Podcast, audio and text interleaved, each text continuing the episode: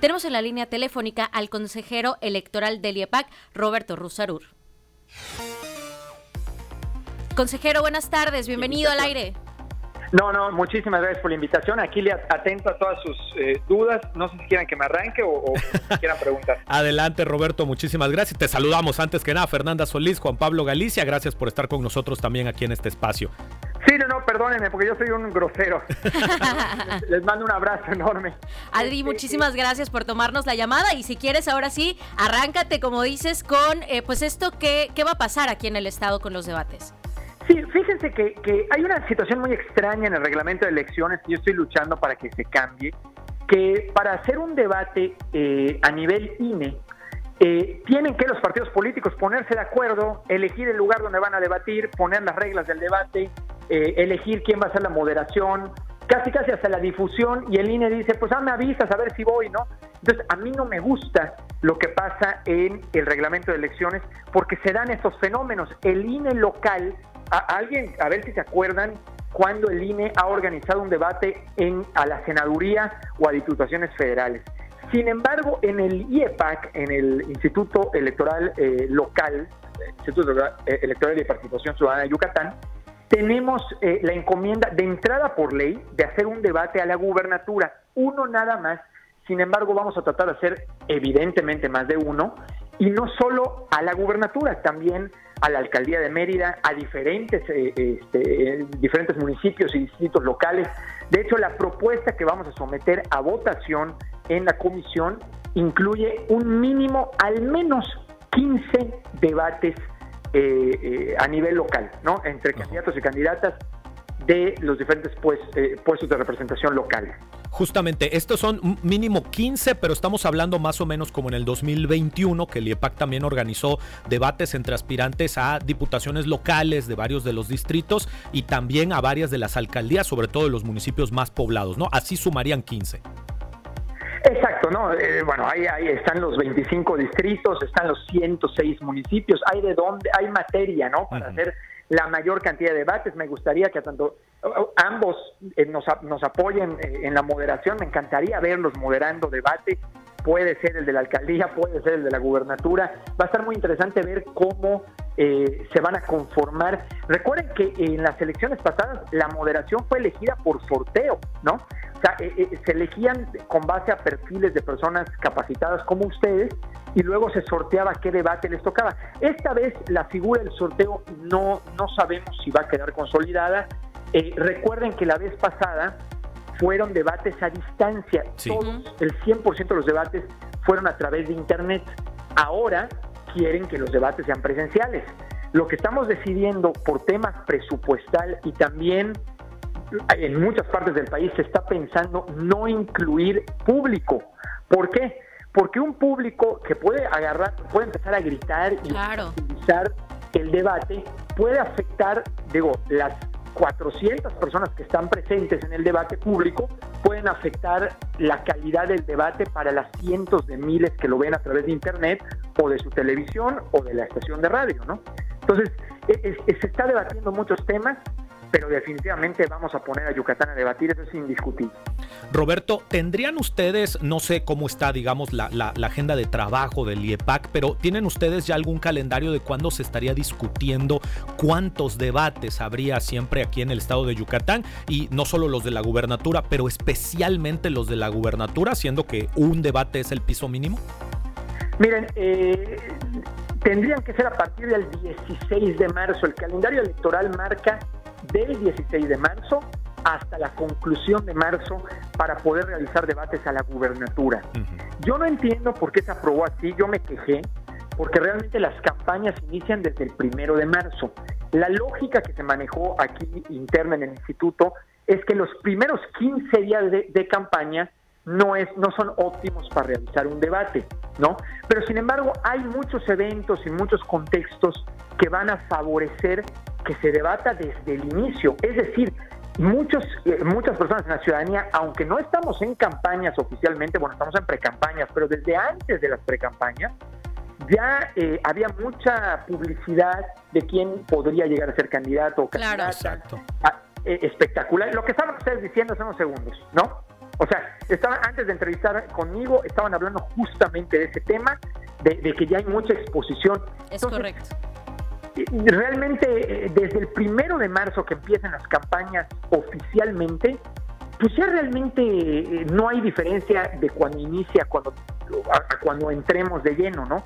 Digo, ya le van a dar libertad total a las y los candidatos, pero la realidad es que se, se están desdibujando estas líneas. Eso quiere decir que podríamos poner un debate a la gubernatura el día uno de campañas y, podría ser incluso eh, beneficioso. Pero bueno, el punto es que eh, lo, que se acordó en el calendario electoral es que a partir del 16 de marzo empiecen estas campañas. Hay incluso cámaras, hay una cámara eh, empresarial en específico que ya bloqueó una fecha específica. El último domingo de marzo va a ser uno de los debates más fuertes, pero eso desde la, desde la perspectiva de las cámaras empresariales. También van a haber universidades, van a haber medios de comunicación que realicen estos debates y eh, incluidos también los institutos electorales. Entonces, de que van a haber debates, yo creo que van a haber y, lo suficiente. Y en este sentido, de estos debates organizados por la iniciativa privada, digamos, ya sea por medios de comunicación, por cámaras empresariales o universidades, como se suele hacer normalmente, ¿estos los puede tomar el IEPAC como eh, debates oficiales o son completamente aparte? Esa pregunta es extraordinaria y estamos tratando de construir la respuesta desde mi perspectiva. Bueno, hay quienes opinan de que cada quien haga su debate con sus reglas, ya nos pidieron reuniones, ya están organizando los debates que van a eh, eh, este, proponer, pero las universidades no.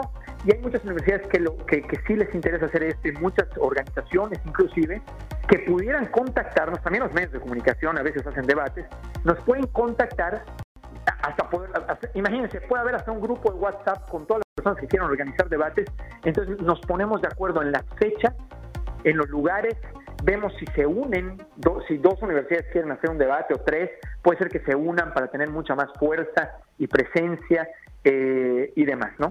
Eh, pero lo más importante es organizarnos en las fechas y pudieran también tomar en cuenta el formato de debate que estamos proponiendo, que no sé si se acuerdan, pero es un, formato que pegó a nivel nacional que propusimos aquí en Yucatán, que se llama de máxima flexibilidad, que lo que buscamos es que tengan total libertad las candidatas y candidatos para debatir y expresar sus ideas sin tanta eh, intervención de la moderación. La moderación entra para fomentar el debate, pero si se está dando, no lo toca.